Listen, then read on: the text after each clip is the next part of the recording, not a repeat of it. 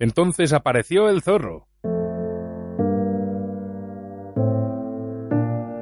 Mm, Buenos días, dijo el zorro. Buenos días, respondió cortésmente el principito, que se volvió, pero no vio nada.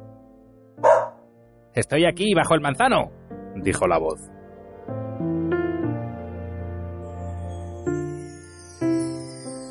¿Quién eres tú? preguntó el principito. Qué bonito eres. Soy un zorro, dijo el zorro. Ven a jugar conmigo, le propuso el principito. Estoy tan triste. No puedo jugar contigo, dijo el zorro. No estoy domesticado. Ah, perdón, dijo el principito. Pero después de una breve reflexión, añadió. ¿Qué significa domesticar? Tú no eres de aquí, dijo el zorro. ¿Qué buscas? Busco a los hombres, le respondió el principito. ¿Qué significa domesticar? Los hombres, dijo el zorro, tienen escopetas y cazan. Es muy molesto. Pero también crían gallinas. Es lo único que les interesa. ¿Tú buscas gallinas? No, dijo el principito. Busco amigos. ¿Qué significa domesticar? Volvió a preguntar el principito. Es una cosa ya olvidada, dijo el zorro. Significa crear vínculos. ¿Crear vínculos? Efectivamente, verás, dijo el zorro. Tú no eres para mí todavía más que un muchachito igual a otros cien mil muchachitos, y no te necesito para nada. Tampoco tú tienes necesidad de mí, y no soy para ti más que un zorro entre otros cien mil zorros semejantes. Pero si tú me domesticas, entonces tendremos necesidad del uno del otro.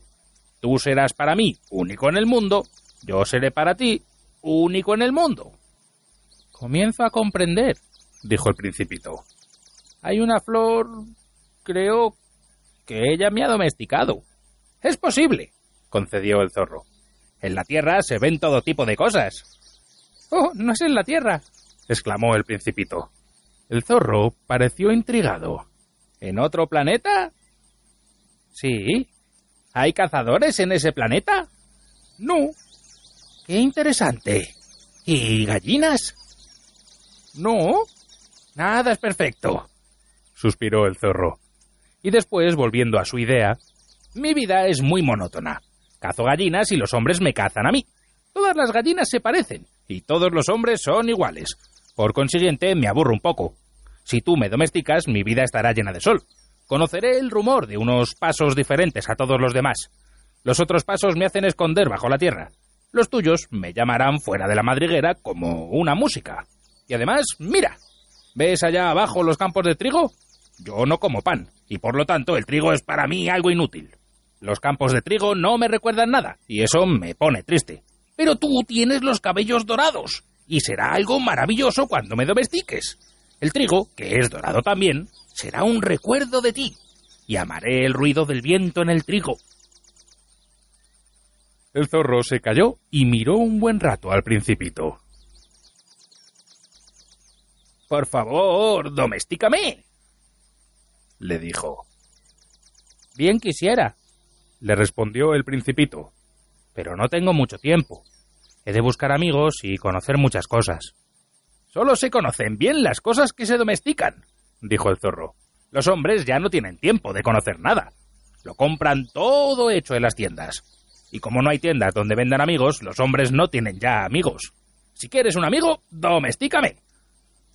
¿Qué debo hacer? preguntó el principito. Debes tener mucha paciencia, respondió el zorro.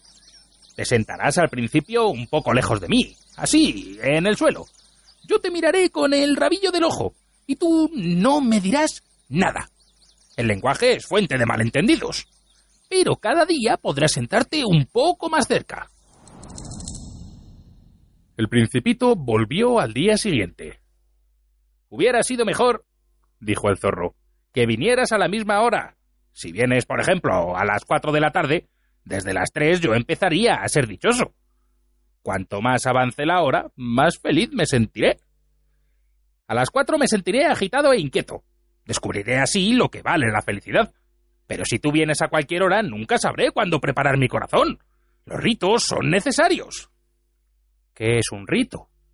inquirió el principito. es también algo demasiado olvidado, dijo el zorro. Es lo que hace que un día no se parezca a otro, y que una hora sea diferente a otra. Entre los cazadores, por ejemplo, hay un rito. Los jueves bailan con las muchachas del pueblo. Los jueves, entonces, son días maravillosos en los que puedo ir de paseo hasta la viña.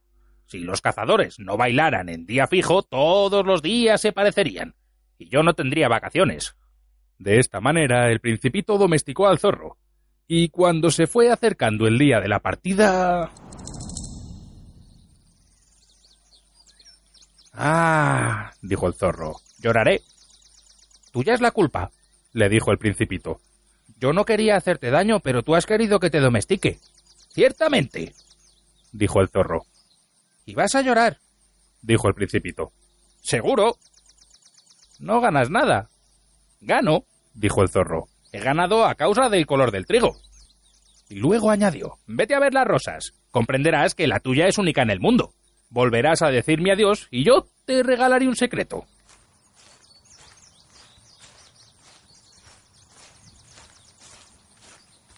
El principito se fue a ver las rosas, a las que dijo No son nada, ni en nada se parecen a mi rosa.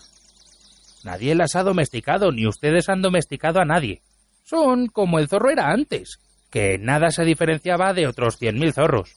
Pero yo lo hice mi amigo, y ahora es único en el mundo.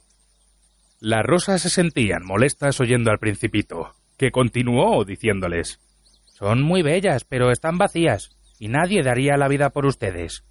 Cualquiera que las vea podrá creer indudablemente que mi rosa es igual que cualquiera de ustedes, pero ella se sabe más importante que todas, porque yo la he regado, porque ha sido a ella a la que abrigué con el fanal, porque yo le maté los gusanos, salvo dos o tres que se hicieron mariposas. Y es a ella a la que yo he oído quejarse, alabarse, y algunas veces hasta callarse, porque es mi rosa, en fin.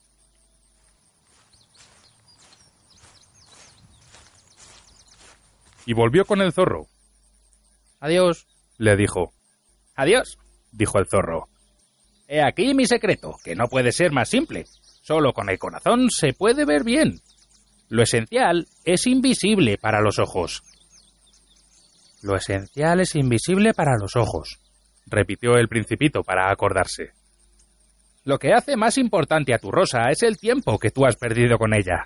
Es el tiempo que yo he perdido con ella repitió el principito para recordarlo. Los hombres han olvidado esta verdad, dijo el zorro. Pero tú no debes olvidarla. Eres responsable para siempre de lo que has domesticado. Tú eres responsable de tu rosa. Yo soy responsable de mi rosa, repitió el principito a fin de recordarlo.